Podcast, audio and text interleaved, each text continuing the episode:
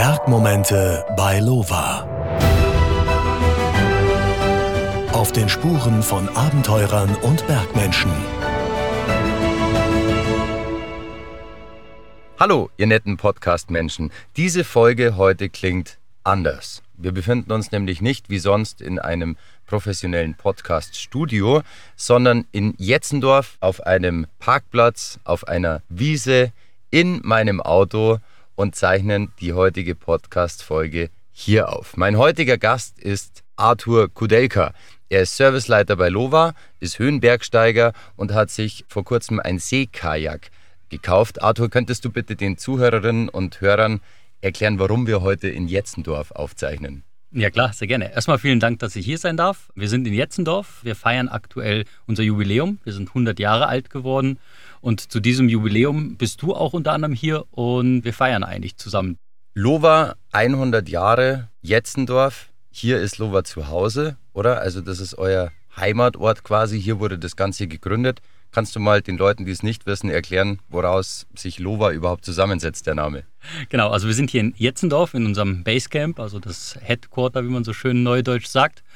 Hier ist, findet eigentlich alles statt, was mit Lova zu tun hat. Das heißt, wir haben hier die Produktion unserer Trekkingschuhe, wir haben das Marketing hier, wir haben den Service hier, wir haben den Verkauf hier. Also alles, worum es sich bei Lova dreht, findet hier am Hauptstandsitz in Jetzendorf statt. Genau. Und Lova bedeutet jetzt nicht Low Water, sondern?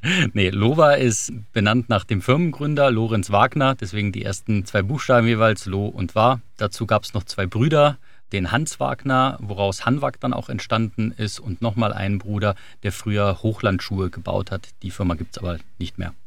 Und Lorenz Wagner habe ich erfahren im Zuge der Veranstaltungen, die hier immer stattfinden, dass Lorenz Wagner auch ein ziemliches Firebeast war. Ja, genau. Der hat äh, eine eigene Kapelle gehabt und äh, hat damals tatsächlich noch gespielt selber, war ein Teil der Firmenkultur, dass er da gespielt hat und hat die Firma hier in Jetzendorf auch 1923 gegründet. Jetzt wurde in Greinau gefeiert mit den Konsumenten und Konsumentinnen. Und hier in Jetzendorf wurde ein kleines Almdorf aufgebaut, also eine kleine Almhütte. Was sind das hier für Veranstaltungen? Wer ist hier zu Gast? Zu Gast ist eigentlich die gesamte Lova Welt. Also alle Distributeure der ganzen Welt kommen hierher und besuchen uns, schauen sich natürlich die Produktion an. Ganz viele Händler aus unterschiedlichen Ländern. Die Athleten waren auch an einem Abend da und haben mit uns gefeiert. Lieferanten, also einfach sehr, sehr viele Kunden und Gäste und auch Personen, die schon lange mit uns zusammenarbeiten und auch für uns unterwegs sind, feiern hier gemeinsam mit uns über einen längeren Zeitraum. Jetzt Arthur, du bist nicht nur Serviceleiter bei Lova, sondern bist selber auch leidenschaftlicher Bergmensch. Wo kann man dich finden? Ab welcher Höhe? Also mich kann man auf jeder Höhe finden. Das Spannende ist, ich habe mir vor vielen, vielen Jahren, als ich angefangen habe mit dem Bergsteigen, das war so zu meiner Uni-Zeit, ich hatte ziemlich große Höhenangst damals tatsächlich und wollte diese unbedingt überwinden und habe an der Uni einen Kletterkurs gemacht und habe damals angefangen im Zug, ich musste sehr viel Zug fahren, zur Uni immer eineinhalb Stunden hin, eineinhalb Stunden zurück und immer Fachliteratur will man nicht lesen, habe ich angefangen Bergbücher zu lesen und habe damals so ein Buch über eine 8000er Bergsteigung gelesen, ganz klassisch und dachte mir, boah, das willst du mal machen. Habe mir damals ein Konto eingerichtet, ein Sparbuch und habe angefangen zu sparen, weil ich wusste, das ist verdammt teuer. Damals war ich Student, da war die Bedeutung von Geld nochmal eine ganz andere und dachte mir, boah, das sind Summen, okay, brauche ich lange, muss ich sparen. Und habe mir damals schon vorgenommen, ich möchte eigentlich mal jede Höhe einmal besteigen. Das heißt von 1000 bis 8000 hoch. Und bei 7 bin ich jetzt angekommen. Es fehlt nur noch die 8. Und die versuche ich, hoffe ich mal, nächstes Jahr oder übernächstes Jahr. Aber wieso kommt man auf die Idee, wenn man Höhenangst hat, Höhenbergsteiger zu werden? Ich habe den Bergsport und die Berge schon immer geliebt. Meine Eltern sind jedes Jahr mit uns zum Skifahren gefahren. Ich bin Snowboard gefahren, Ski gefahren habe mir auch sämtliche Knochen beigebrochen. und ähm, mich hat das einfach immer fasziniert. Mich hat es aber sehr geärgert, dass ich Höhenangst hatte. Einfach, dass ich damit nicht klargekommen bin und wollte es einfach überwinden, weil ich das Klettern als Sport so faszinierend fand. Und habe damals einfach gesagt, okay, jetzt reicht's.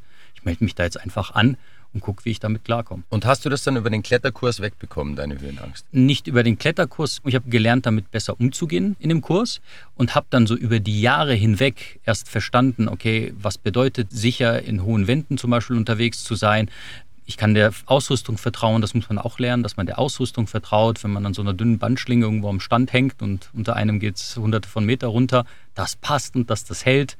Und so mit den Jahren hat sich das nicht komplett erledigt, würde ich sagen, aber man kann besser damit umgehen. Und das funktioniert auch, Konfrontationsmethode. Wenn jetzt jemand zuhört, der auch Höhenangst hat, hast du vielleicht einen Tipp, wie man es schneller wegbekommt oder wie man diese Angst bekämpfen kann? Ich würde jedem empfehlen, sich wirklich damit aktiv auseinanderzusetzen, zu überlegen, warum möchte ich das vielleicht bekämpfen oder nicht mehr haben. Weil wenn es keinen Grund dafür gibt, nur wenn man es nicht mehr möchte, wird es, glaube ich, schwierig. Aber wenn man sagt, so wie ich, ich würde gern klettern, ich würde gern dieses Abenteuer erleben, aber mich hindert diese Höhenangst daran, dann habe ich eine Motivation und ein Ziel und dann funktioniert meistens sehr gut. Also wenn man ein Ziel hat und selber sagt, ich möchte mal Ballon fliegen, habe ich auch mal gemacht, ist super faszinierend, hatte ich verdammt lange Angst, bis ich mich daran gewöhnt habe. Der Körper gewöhnt sich auch irgendwann dran. Und man sollte schon ein Ziel haben und dann funktioniert es meistens ganz gut. Vielleicht sich einen Kurs nehmen, also wo man sicher ist, beim Klettern vor allem einen Kletterkurs vielleicht machen oder eine Hochtour mit einem Bergführer, dass man sagt, das ist prinzipiell safe. Ja, ich weiß, was hier mit mir gemacht wird und sich dann damit auseinandersetzen.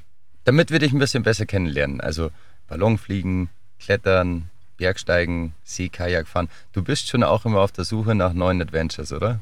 Absolut. Also ich bin ein absoluter Abenteuerfan. Also für mich zählt auch nicht nur dieses reine Bergsteigen. Es geht mir auch nicht um Höhen oder um Schwierigkeitsgrade. Dafür bin ich viel zu schwach im Klettern oder auch im Bergsteigen. Für mich zählt so eher das Gesamtabenteuer. Also ich bin gern unterwegs, ich bin gern autark unterwegs. Und umso einsamer es ist, umso besser ist es für mich. Das war auch der Grund, warum wir auch in Grönland zweimal waren. Meiner Frau auch, mit Freunden von mir weil ich mir überlegt habe, welcher Ort auf dieser Welt ist noch richtig einsam? Also wo kann man alles machen, aber es ist niemand da.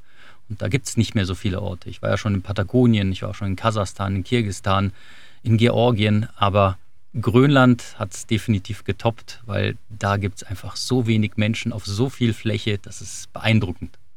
Andere Menschen wollen bei ihrer Hochzeitsreise in den Süden, auf die Bahamas vielleicht oder nach Hawaii. Du wolltest nach Grönland mit deiner Frau. Äh, wie kam das erstmal an? Die Idee? Äh, meine Frau wollte mit mir nach Grönland. Ah, okay. ja, dann hast du die richtige geheiratet ja, wahrscheinlich. Definitiv.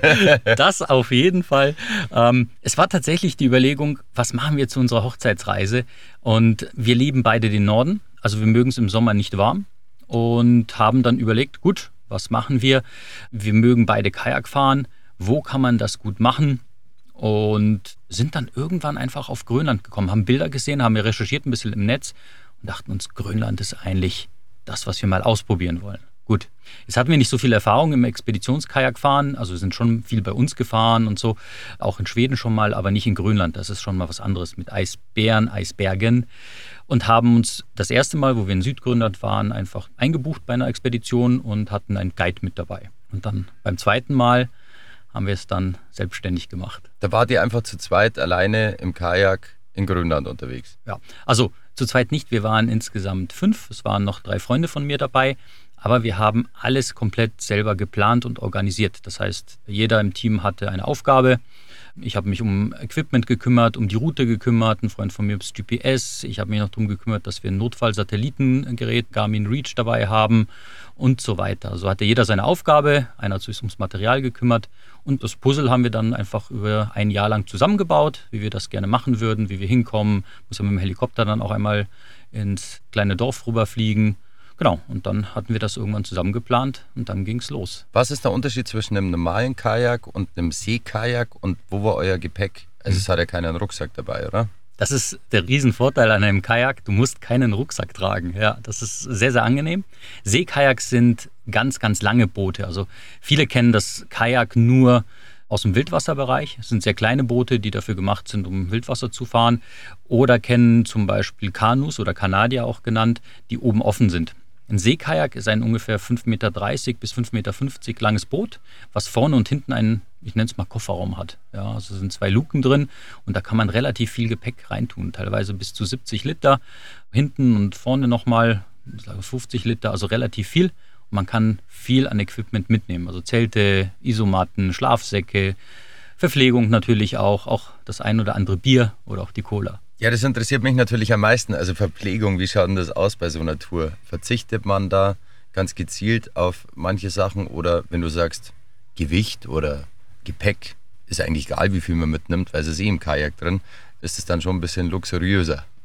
Das nicht, weil man schon viel an Ausrüstung mitnehmen muss. Und am Ende ist das Kajak ja auch begrenzt.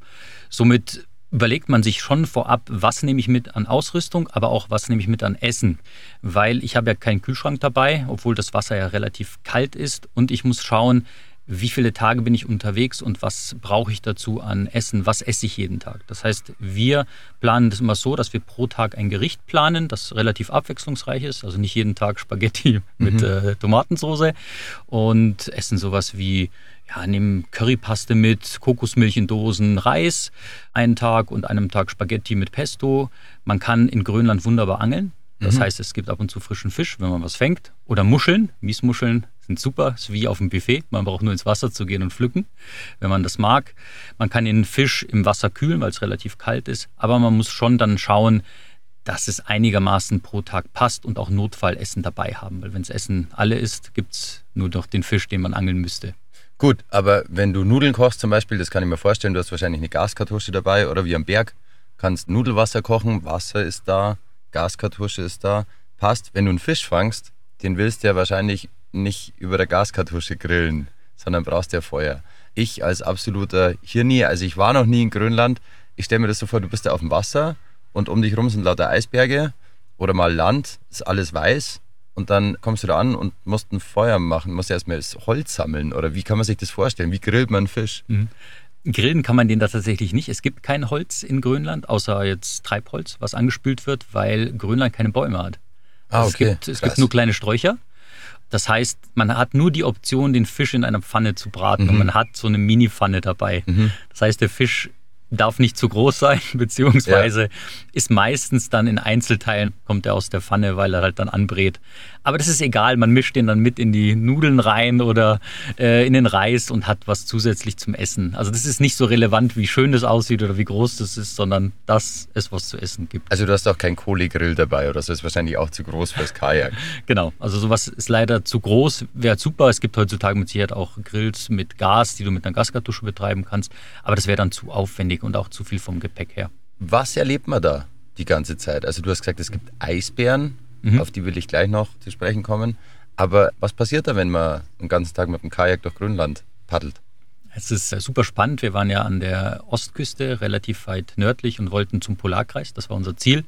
Und auf diesem Weg dorthin muss man erstmal aufs offene Meer rauspaddeln, aus diesem Ort raus, um in den nächsten Fjord einzubiegen. Das heißt, man hat keine Möglichkeit auszusteigen und rechts von einem strömt der Polarstrom vorbei. Das sind riesige Eisberge, hausgroß oder noch größer zum Teil. Das ist schon mal sehr faszinierend, wenn man, also die sind schon weit weg, aber es ist schon beeindruckend, wenn dieser Polarstrom an einem vorbei strömt.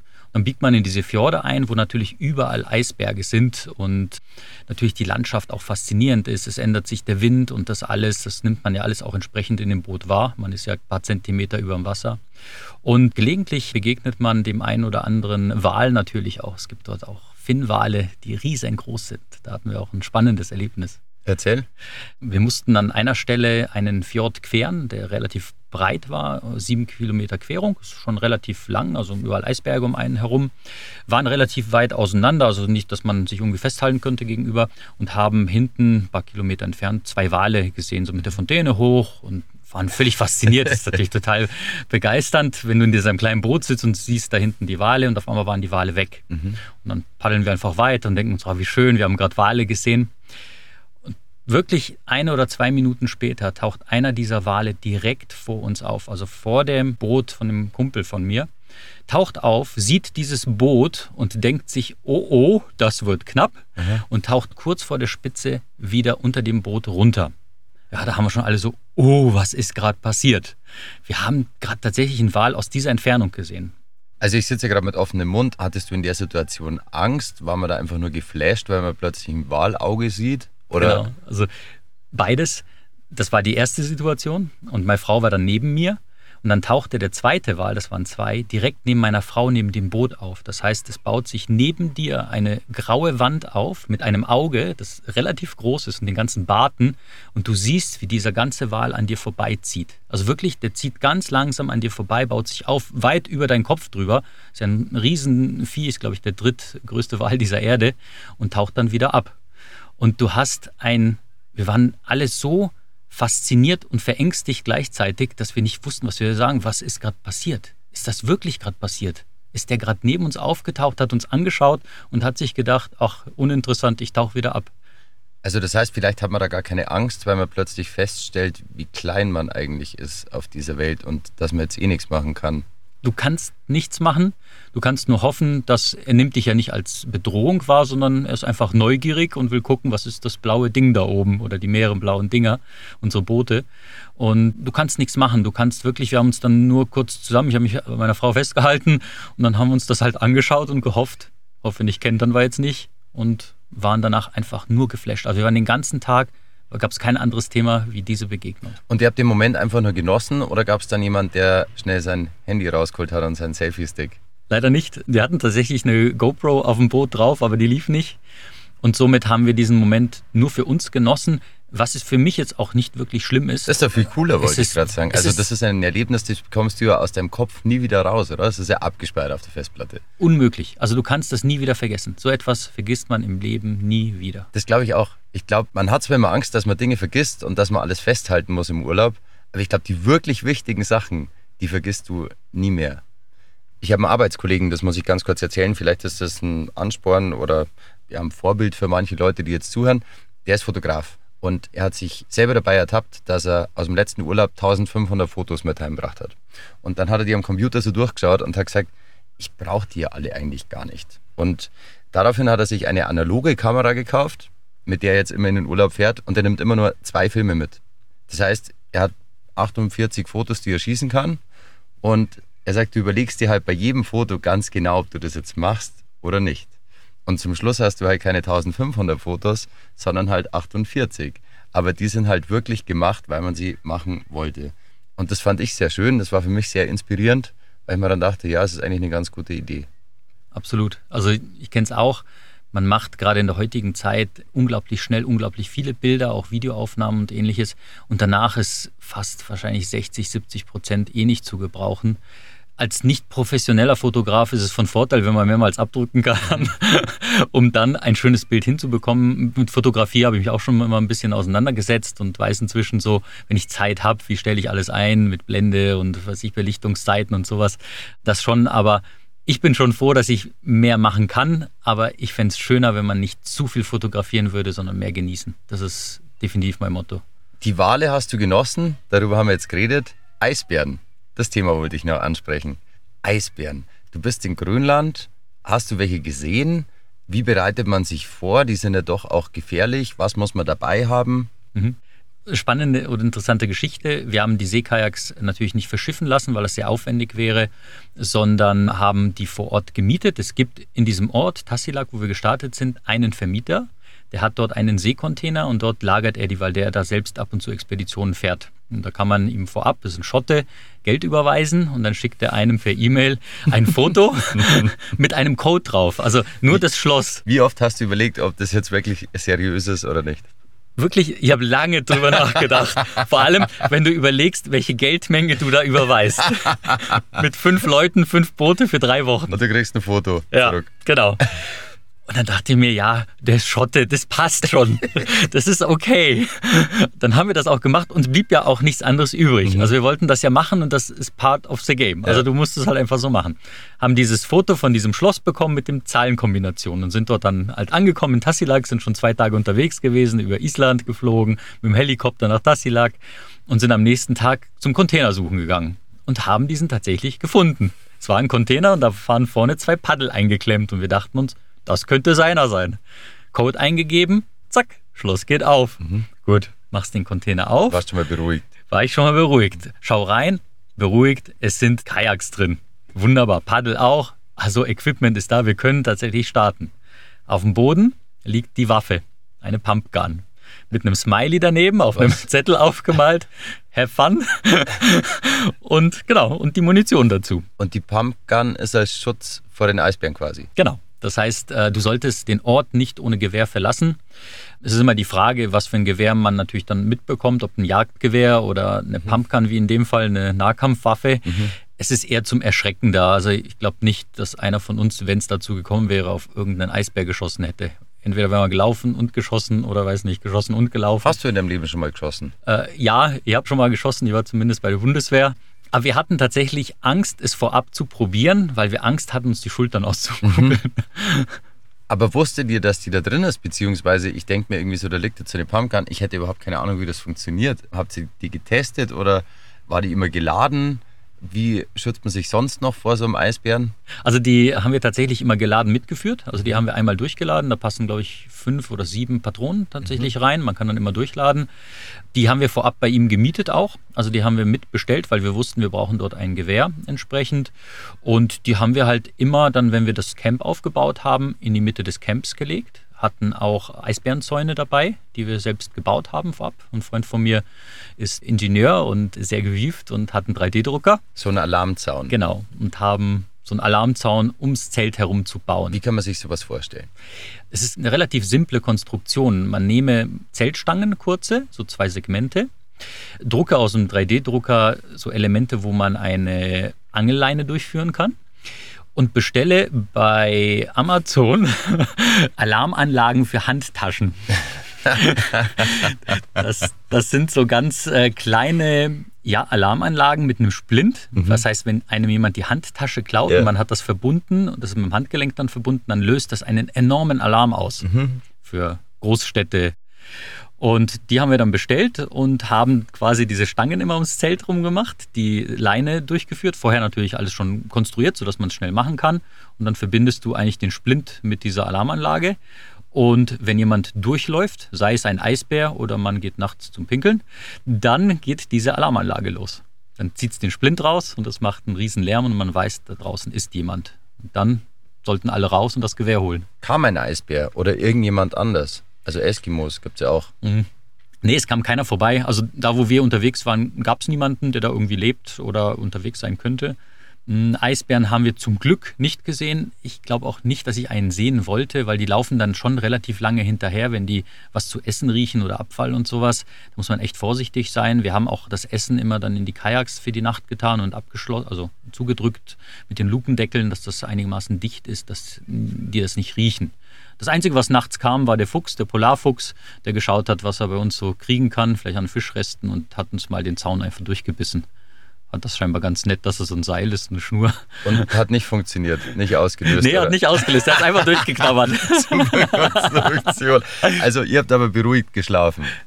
Tatsächlich, in den ersten Nächten machst du dir echt viele Gedanken. Tatsächlich, wir haben auch lange überlegt, ob wir Nachtwachen machen mhm. oder nicht. Aber du bist abends auch so erschöpft und auch müde, dass wir gesagt haben, ach, wir stellen das Gewehr jetzt in die Mitte, bauen die Zäune auf, das wird schon passen. Vielleicht ein bisschen naiv, weiß ich nicht, aber es hat geklappt. Wie ändert sich denn die Denkweise, wenn man einfach ein paar Tage oder Wochen mal kein Internet hat, kein Handyempfang, wenn man einfach nur auf sich alleine gestellt ist, beziehungsweise einfach mit den gleichen vier Leuten unterwegs ist? Es ist so unglaublich schön, weil so nach zwei, drei Tagen fängt man erst an zu verstehen, dass nichts wichtig ist außer aufstehen, essen, packen, paddeln, einen Platz zum Schlafen suchen, der gerade ist und Wasser hat und dann essen und schlafen. Es gibt nichts anderes und zwischendurch einfach die Ruhe genießen. Man kann auch ganz alleine vor sich her paddeln und nur für sich selbst sein. Man kann mit jemandem den halben Tag ratschen über Gott und die Welt, aber man hat diesen äußeren Einfluss, diesen Stress, den ein Alltag hat, einfach nicht. Dieses dauernd, ich nehme mein Handy raus und schaue, ob mir jemand eine WhatsApp geschrieben hat, ob bei Facebook was passiert ist. Das ist da völlig weg und das macht einen ja sehr ruhig und entspannt, hätte ich gesagt. Und das ist sehr ruhig auch um dich rum, oder? Also wahrscheinlich komplette Stille oder hört man das Meer ein bisschen rauschen, das Wasser plätschern. Was ist da so die Geräuschkulisse? Man hört ähm, die Eisberge so ein bisschen sich ab und zu bewegen. Das Wasser natürlich an die Eisberge dran, vor allem wenn man näher dran vorbeifährt. Ist das beängstigend? Überhaupt nicht. Für mich ist es sehr, sehr beruhigend. Ich bin auch kein Mensch, der, der bei sowas irgendwie sich ängstigt, weil dann bist du da, glaube ich, auch falsch. Du bist ja dann nicht entspannt und dir macht es auch nicht so viel Spaß. Ich glaube, das sollte man schon genießen können mit einem gewissen Respekt und Vorsicht natürlich, aber genießen. Ich mag es zum Beispiel auch unglaublich gern bei Regen zu paddeln. Du bist in deinem Boot so eingehüllt in deinen Trockenanzug mit der Spritzdecke und das ist total egal, ob es regnet oder nicht. Dieses Prasseln, das macht einen so gechillt. Das ist der Wahnsinn. Das muss ich jetzt leider noch fragen, aber es gibt ja auch so alltägliche Dinge, die man zu Hause macht, quasi, die man wahrscheinlich da nicht machen kann. Also einmal interessiert mich Toilette und dann interessiert mich nochmal Duschen. Springt man da dann in das eiskalte Wasser rein oder muss man da auf Frischwasser hoffen oder wie funktioniert das? Also Toilette fangen wir damit einfach mal an. Es ist relativ einfach, weil es gibt Ebbe und Flut. Aha. und das Meer gibt und das Meer nimmt. Okay. Das heißt, man sucht eine Stelle und definiert die als Klo und schaut, wo ist die Ebbe und wo ist die Flut ja. und unterhalb der Flut ja, verrichtet man ja. sein Geschäft und das nimmt dann das Meer einfach bei der nächsten Flut wieder mit. Okay. Das ist überhaupt kein Problem. Duschen kann man sich natürlich nicht. Also man hat nur das zur Verfügung, was da ist. Das heißt entweder Salzwasser, wobei man die Biwakplätze immer danach aussucht, dass es auch Frischwasser gibt, zum Trinken auch und zum Kochen nicht zwingend, weil wenn man Nudeln macht, reicht Salzwasser auch aus, aus dem Meer. Aber so zum Trinken ist es nicht schlecht, wenn man Süßwasser hat. Und da kann man sich dann auch waschen. Meine Frau ist da ziemlich rigoros, weil die sich jeden Tag dann waschen geht, komplett auch, ja, mit dem eiskalten Wasser. Das hat ja nur wirklich 4, 5 ja. Grad. Bei mir reicht so alle zwei Tage. Aber ist ja im Endeffekt wie beim Segeln auch, oder? Ja. Also wenn du länger unterwegs bist oder so, dann geht es halt da einfach nicht. Ist irgendwas ausgegangen oder hast du irgendwas vergessen? So, weiß ich nicht, waren nur noch zwei Portionen Zahnpasta zum Beispiel in der Tube und dass du das verdammt. Oder war die wirklich so top vorbereitet, dass alles perfekt lief? Also wir waren wirklich top vorbereitet, muss man sagen. Hätte ich selber nicht gedacht. Normalerweise passiert immer irgendwas. Aber wir haben eine Sache ein bisschen verbockt. Wir haben Gaskartuschen gekauft, natürlich mhm. ein Tassilac dann entsprechend und haben grob durchgerechnet, was brauchen wir so an Gas, was nehmen wir mit, eine Reserve. Und zum Ende hin haben wir dann festgestellt, uh, das wird jetzt aber kochtechnisch wirklich knapp. Das kann doch nicht sein. Und haben alles durchsucht. Das muss doch irgendwo noch eine Gaskartusche sein. Wie viele haben wir denn jetzt mitgenommen? Haben die nicht gefunden.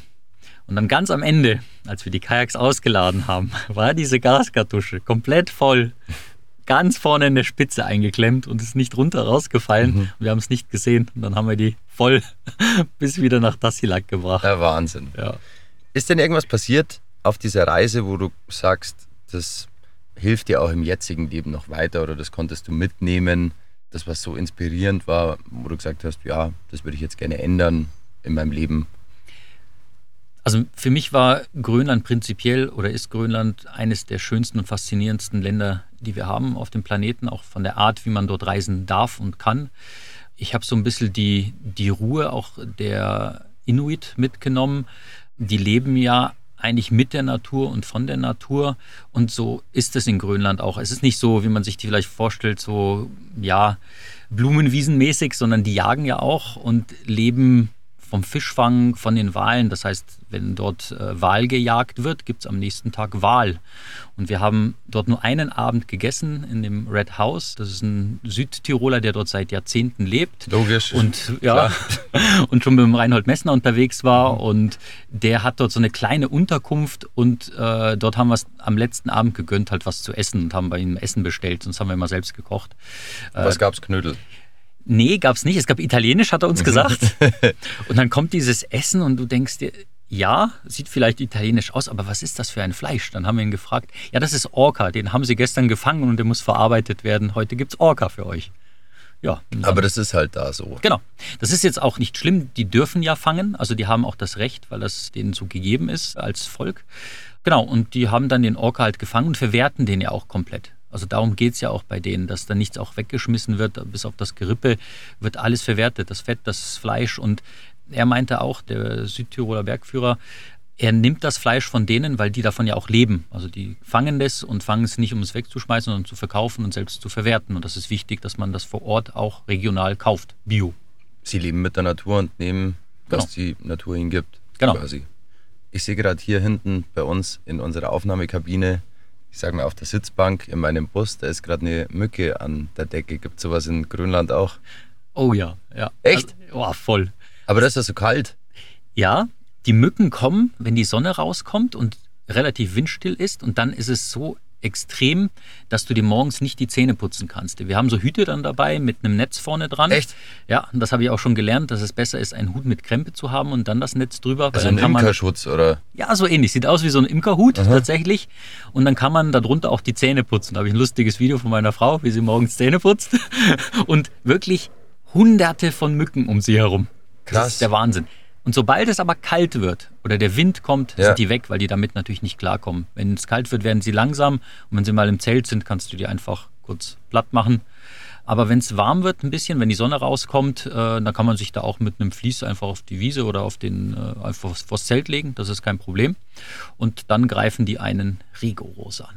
Wie ist es mit Sonnenschutz? Weil ich glaube, Schnee reflektiert ja auch irgendwie, also muss man sich da jeden Tag eincremen. Gibt es sonst noch irgendwelche Tierchen, an die ich jetzt vielleicht nicht denke, die euch da mal besucht haben? Eincremen sollte man sich schon, zumindest das Gesicht. Der Rest ist eigentlich mit dem Trockenanzug verdeckt den ganzen Tag. Also das ist jetzt nicht das Thema. Ja, Tierchen gibt's. Äh, Polarfuchs hat uns zweimal besucht. Einmal hat er sich gedacht, den beiße ich jetzt mal den, äh, den Eisbärzaun, durch. durch. Und beim zweiten Mal hat er sich gedacht, es war ganz interessant, wir haben Fisch gefangen, mhm. relativ viel, fünf, sechs Fische. Und die lagen bei uns so neben im Fluss mit einem Seil verbunden. Mhm. Und wir bauen so die Zelte auf. Der Kumpel von mir hat immer während des äh, Kajakfahrens geangelt. Bauen so die Zelte auf und auf einmal denken wir uns, da läuft doch gerade unser Fisch durchs Camp. Mhm. Da hat sich der Polarfuchs, hat er sich reingeschlichen, hat sich diese ganze sieben Fisch geschnappt mit diesem Seil und läuft einmal quer bei uns durchs Camp und äh, lacht uns quasi aus, so nach dem Motto, haha, ihr habt geangelt, ihr habt jetzt was zum Essen. Und wie war das midsommertechnisch? Also ich sage jetzt mal weiter oben ist es ja dann doch länger hell. Wurde es bei euch immer dunkel? Habt ihr Polarlichter gesehen vielleicht sogar? Hm. Im Sommer ist es in Grönland, wir waren ja im Juli, August dort unterwegs, wird es nicht mehr dunkel. Mhm. Also es ist komplett hell. Das heißt, wenn du nachts aus dem Zelt rausgehst, ist es immer noch hell, ganz normal. Wir waren in der Nähe des Polarkreises. Mhm. Also es ist dann einfach, wird nicht dunkel. Somit auch keine Polarlichter, weil die kommen dann eher im Winter, Herbst, mhm. Winter. Genau, dann sieht man die. Aber wir hatten es einfach dauerhaft schön hell. Ich wollte gerade fragen, ist das cool oder nervig? Es stellt für mich jetzt oder für alle anderen auch kein Problem dar. Also du bist abends auch relativ erschöpft und freust dich eigentlich, dich in deinen Schlafsack zu legen. Es wird ja auch relativ kalt, knapp um die 0 Grad. Du kuschelst dich eigentlich nur noch in deinen Schlafsack ein, ziehst die Kapuze drüber, das ist dunkel genug. Und sobald du zwei Atemzüge machst und die Augen zumachst, bist du weg. Und du checkst aber nie, wie spät es ist, wenn du aufwachst, oder? Nee. Oder, ja. Und elektrische Geräte lädt man mit Solar dann mhm. wahrscheinlich. Genau, wir hatten zwei, zwei so Solarpanels dabei und haben damit alles Wichtige geladen. Also was ist wichtig? Das InReach war wichtig. Das ist so ein Notfallgerät, mit dem kann man nicht telefonieren, aber damit kann man äh, SMS senden und auch empfangen. Und wir haben über dieses InReach auch jeden Tag den Wetterbericht aus Deutschland bekommen von einem Freund, der hat uns den geschickt. Und da haben wir auch zum Beispiel kurz bevor wir am Polarkreis waren, dann erfahren, dass in äh, drei oder vier Tagen ein heftiger Sturm kommt mhm. mit äh, 60 bis 80 Knoten Wind. Das ist richtig viel. Mhm. Und da wussten wir dann, ah, okay, wir müssen jetzt relativ schnell zurück. Da war ich relativ froh, dass wir dieses Gerät tatsächlich dabei hatten. Und was ging dann ab? Also dann paddelst du wie blöd, bis du nicht mehr kannst. Ja, wir haben dann kurz durchgerechnet, okay, wie viele Tage sind wir vom letzten Ort entfernt? Mhm. Wo wollen wir noch hin? Ich wollte unbedingt diesen Polarkreis überschreiten, was ich dann auch gemacht habe. Und war dann heißt auch, ich, die anderen nicht, oder wie? Also ich und ein Freund von mir sind noch bis zum Ende des Fjords gefahren. Das mhm. war noch eine Tagesetappe, aber die relativ lang war und wir waren schon relativ erschöpft. Mhm. Die anderen drei sind dann im Camp geblieben, im letzten, mhm. was auch total schön war und haben dort auf uns gewartet, weil die wussten, dass wir die nächsten Tage dann wirklich schnell paddeln müssen und auch viel paddeln müssen. Wir hatten dann aber das Glück, dass dann die Tage drauf die Flut mit uns war und Ebbe. Mhm. Also es hat uns mitgenommen und der Wind kam von hinten. Und so konnten wir an einem Tag zwei Etappen fahren, was total genial war. Also ihr seid quasi nach Hause gesurft, gesurft. auf einer Welle. Ja, das war echt gut. Das war richtig gut. Und was war das Erste, was du getan hast, als du wieder in der Zivilisation warst? Als wir wieder zurück waren im Camp, habe ich mich, glaube ich, als allererstes mal geduscht, in Anführungsstrichen. Es gab dort so eine Holzkabine und wir hatten so Wassersäcke dabei und ich konnte halt dann in dieser Holzwaschkabine, die nicht isoliert war, den Wassersack aufhängen und das Ventil aufmachen und dann lief das kalte Wasser halt raus und ich konnte mich duschen. Mhm. Das war das Erste, was ich gemacht habe. Und dann haben wir noch ein ganz großes Ding gemacht. Wir haben eingekauft und zwar haben wir Burger gebraten. wir haben nach der ganzen Zeit im Boot und auf Wasser und mit diesem ja, etwas reduzierten Essen haben uns gedacht, wir brauchen jetzt einfach, wir haben uns so Hackfleisch geholt und haben Patties gemacht und haben uns Zwiebel angebraten, cool. Gurken und haben einfach Burger gemacht. Wahrscheinlich der beste Burger deines Lebens. Boah, das war großartig. Am nächsten Tag hat der Magen zwar gestreikt, weil du das über Tage nicht gewohnt ja, warst. Logisch. Aber Burger gebraten und Bier getrunken, ja. Was sind die nächsten Pläne mit dem Seekajak? Der nächste Plan ist tatsächlich nochmal an den gleichen Ort äh, zu fliegen, nochmal nach Tassilak, aber eine andere Route zu fahren. Aber wieso? Also ich stelle mir das so vor, okay, das sind halt Eisberge und du hast Wasser und das schaut im Endeffekt alles ein bisschen gleich aus. Und dann fliegst du sogar noch zum gleichen Ort wieder und fährst eine andere Route. Also da ist ja keine Abwechslung dabei. Oder was erhoffst du dir von dieser Tour? Wir wollen einen anderen Fjord ansteuern, der eine riesengroße Querung drin hat. Das finde ich schon mal sehr abenteuerlich. Das reizt mich halt, zu gucken, ob das passt, ob Was das geht. bedeutet das? Das sind, glaube ich, über neun oder zehn Kilometer, die du dann queren musst. Also du musst dort drüber. Von einem Stück Land zum genau, nächsten Stück zum Land nächsten einfach. Stück Land, genau. Und wenn du dann in diesem Fjord ganz am Ende ankommst, kannst du auch nochmal hochwandern und aufs Inlandeis schauen. Und das, das wäre nochmal so ein Ziel. Das konnten wir schon bei unserer ersten Expedition machen, aber da waren wir relativ weit südlich und dort würden wir halt einfach weiter nördlich sein und es dort nochmal probieren. Und einfach, mich fasziniert dort immer dieser Abenteuercharakter. Du weißt nie, wie das wird. Das wird nie wie beim ersten Mal, wenn man da unterwegs war. Ich finde es unglaublich schön, wie du das erzählst, aber jetzt haben wir eigentlich nur über deine Abenteuer mit dem Seekajak gesprochen, aber ich glaube, du hast noch so viel mehr zu erzählen. Wollen wir vielleicht irgendwann einfach eine zweite Folge mit dir machen und dann vielleicht über die Abenteuer im Heißluftballon oder beim Skitouren gehen oder beim Höhenbergsteigen sprechen? Ja, voll gerne. Eigentlich ist äh, Seekajakfahren so nicht mein erstes Hobby, sondern das kam ja zuerst über meine Frau. Eigentlich gehe ich relativ viel Bergsteigen und auch Höhenbergsteigen. Da gibt es bestimmt mehr als genug Geschichten. Definitiv. Ja, voll gut. Arthur, Super. hast du dich wohlgefühlt hier Ja, im voll. Kofferraum meines Autos? Ich glaube, dass ich mich hier wohler fühle als hinten. Äh, ja, oder in irgendeinem Studio, Ja, gell? voll. Ja. Ich finde das mega. Das ist total. Ja, eigentlich muss man der Uli Gunde danken für die Idee, weil die macht das ja immer so Die macht das immer, ja, ja. Ja, genau. Arthur, vielen lieben Dank. Magst du den Leuten zum Abschluss noch was mit auf den Weg geben? Ja, sehr gerne. Gerade zum Thema Grönland dieses Mal. Vielleicht auch mal Dinge ausprobieren, die man noch nicht gemacht hat. Sich gern mal inspirieren lassen. Das sage ich auch immer bei meinen Vorträgen, wenn ich ab und zu welche im Alpenverein mache. Einfach mal einen Mut haben, mal was Neues auszuprobieren. Schadet nie. Du bist ein sehr inspirierender Mensch. Ich glaube, für ganz viele Menschen. Vielen lieben Dank, Arthur Kudelka, dass du dir heute Zeit genommen hast. Danke, dass ich da sein durfte. Ich hoffe, euch hat diese Folge gefallen. Wenn ja, lasst gerne eine gute Bewertung da. Schickt diesen Podcast gerne weiter an eure Freunde und Bekannten und dann hoffe ich, dass wir uns nächste Folge wiederhören. Bleibt gesund. Bergmomente bei Lova. Auf den Spuren von Abenteurern und Bergmenschen.